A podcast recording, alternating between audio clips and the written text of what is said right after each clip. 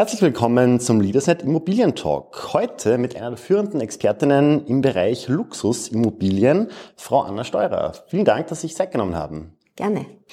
Frau Steurer, Sie waren ja, Sie sind ja eigentlich studierte Betriebswirtin. Wie ist es dann dazu gekommen, dass Sie in den Immobilienbereich gewechselt sind? Ja, also ich habe mich immer schon interessiert für, wie wohnen Menschen und wie wohnen sie in Wien. Und dann habe ich schließlich mein Hobby zum Beruf gemacht, bin von der Steuerberatungskanzlei über den Bauträger beim Betrieb, Vertrieb gelandet. Wir verkaufen einfach, das ist, was ich am liebsten mache. Sie haben mir vorhin erzählt, Sie sind eigentlich in den, also wirklich, dass Sie gesagt haben, Luxus ist jetzt Ihr Bereich eigentlich, Ihr Segment. Sind Sie 2012 draufgekommen? Vielleicht können Sie uns da kurz erklären, wie Sie auf die Idee gekommen sind, sich in diesem Bereich festzulegen. Ja, also unsere Schwesterngesellschaft wollte was Schönes bauen und nachdem wir teure Sachen bauen und die müssen teuer verkauft werden, bietet sich an, dass man auch gleich was sehr Schönes macht.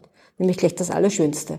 Und so ist es mir tatsächlich gelungen, nicht nur im vierten was zu finden, sondern auch im ersten Bezirk, eine schöne Liegenschaft. Ein tolles altes Haus, das war ein bisschen verkommen, weil es lange als Büro missbraucht worden ist, viele, viele Jahrzehnte. Aber wir haben dann wieder wunderschöne Wohnungen draus gemacht. Große, schöne Stadtwohnungen. Mit alten Touch. Und das ist sehr gelungen und es hat sich halt dann herausgestellt, dass eine große Nachfrage nach gediegenen alten Wohnungen ist. Und so habe ich mich dann auf die Suche gemacht, wie kann man reiche Leute glücklich machen. Und wie kann man reiche Leute glücklich machen? Indem man ihnen genau zuhört, weiß, was sie sich wünschen und den Markt ein bisschen sondiert. Was muss ich denn können, um im Luxus-Immobiliensegment erfolgreich zu sein? Was wären da so meine Skills, meine Hard Skills, die ich besitzen müsste? Naja, nicht nur im Luxus, sondern überhaupt um erfolgreich zu sein, muss man das, was man macht, gern macht. Mit Leidenschaft. der Beruf sollte eine Berufung sein und man sollte auch einen Sinn haben und man sollte sich in der Früh schon freuen, was der Tag bringen könnte. Und wenn man das dann ehrlich macht, mit auch entsprechendem Wissen, und das ist inzwischen möglich in der Immobilienbranche, also es gibt viele, viele Studienzweige, die helfen, dass die Branche seriös betrieben wird? Sagen wir jetzt, äh, nach dem Gespräch mit Ihnen bin ich so inspiriert, dass ich jetzt unbedingt die Immobilienbranche wechseln möchte.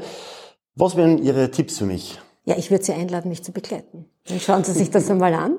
Man trifft echte Menschen mit echten Bedürfnissen. Auch kritische Menschen. Und wenn Ihnen das Spaß macht und wenn Sie einen Zugang finden und dann, wenn der Funke übergeht, dann machen wir was. Sehr schön. Ich werde drüber nachdenken. Ähm, das ist, wir leben natürlich jetzt gerade in unruhigen Zeiten. Also wir sind noch immer in der Covid-Pandemie. Man, keiner will mehr drüber reden. Man muss leider drüber reden. Jetzt haben wir die zweite Krise in der Krise, nämlich natürlich der Angriffskrieg in der Ukraine. Jetzt, wenn man ständig Krise hier, Krise da liest, stellen sich natürlich viele Menschen, die Immobilien haben oder welche, die sich gerade äh, kaufen möchten, die Frage, wie krisensicher ist die Immobilie eigentlich noch? Immobilien sind sehr krisensicher. Ich habe schon mehrere Krisen überlebt und in der Krise ist die Immobilie immer nur teurer geworden. Sie sind aber auch wertiger geworden.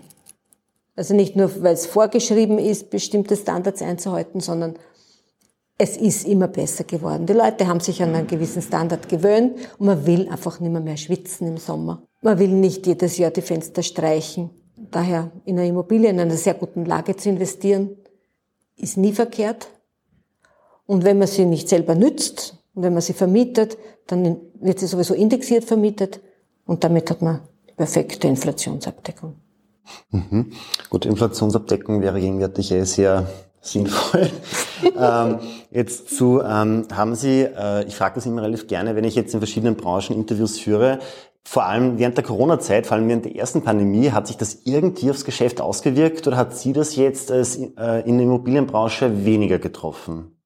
Wir haben natürlich in der äh, erste Schreckstarre gehabt, ein, zwei, drei Monate. Da haben wir uns neu aufgestellt, haben gesagt, gut, was muss man machen, dass trotzdem weitergeht? Geht's weiter? Natürlich geht's weiter. Und wir haben halt dann Verschiedenes aufbearbeitet, aufgearbeitet, was liegen geblieben ist und sind halt dann Probleme angegangen, für die vorher keine Zeit war.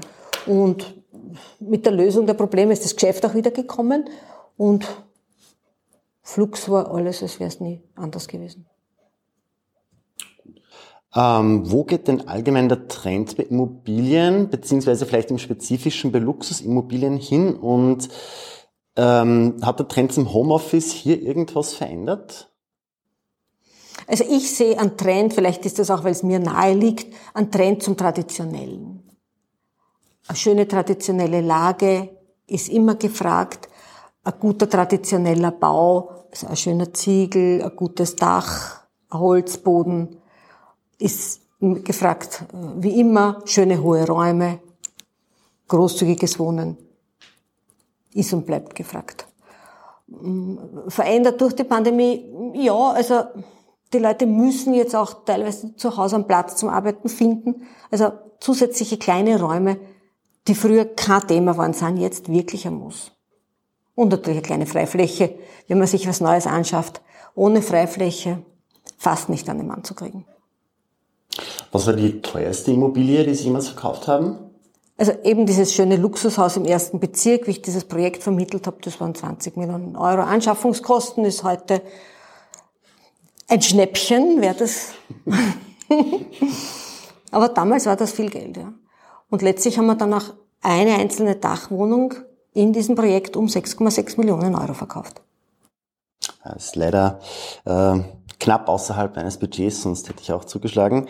Ähm, jetzt hätte ich die Frage, welche Immobilie, die Sie in der letzten Zeit verkauft haben oder betreut haben, haben, haben Sie sich gedacht, also da wäre ich jetzt eigentlich wirklich lieber eingezogen, anstatt sie zu verkaufen? Ja, da muss ich jetzt ein bisschen unbescheiden sein. Das war tatsächlich eine Dachwohnung in diesem schönen Projekt, wo ich mitgestalten habe dürfen. Die kleine Dachwohnung mit knapp 200 Quadratmeter.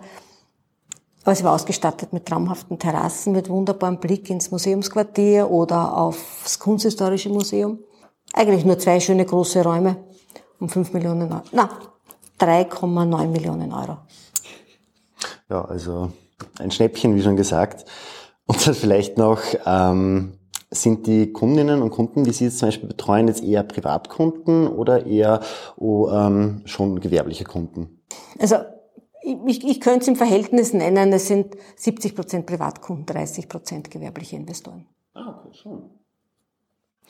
Und was ist gerade Ihr aktuelles Projekt, also insofern Sie es verraten dürfen? Das ist eine ganz, ganz spezielle Immobilie an dem Platz der Plätze am Stephansplatz. Es gibt keine Stephansplatz 1, das ist der Stephansdom vermutlich. es gibt auch keine Kärntner Straße 1, aber ich verkaufe eine wahnsinnig schöne Liegenschaft, also im vierten Stock, 200 Quadratmeter, Kärntner Straße 2. Und wenn ich jetzt das höre und interessiert bin, wo darf ich mich denn da melden? Bei mir.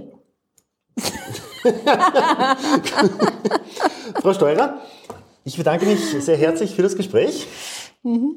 Und äh, ich bedanke Gerne. mich bei Ihnen fürs Zuhören. Ich hoffe, es war für Sie interessant. Und, ja, und vielleicht sehen wir uns bei der nächsten Immobilienbesichtigung. Genau, natürlich. Und äh, falls Sie immer schon mal am Stephansplatz äh, wohnen wollten, Sie wissen jetzt, wo Sie sich melden sollen. Auf Wiederhören. Operngasse 2.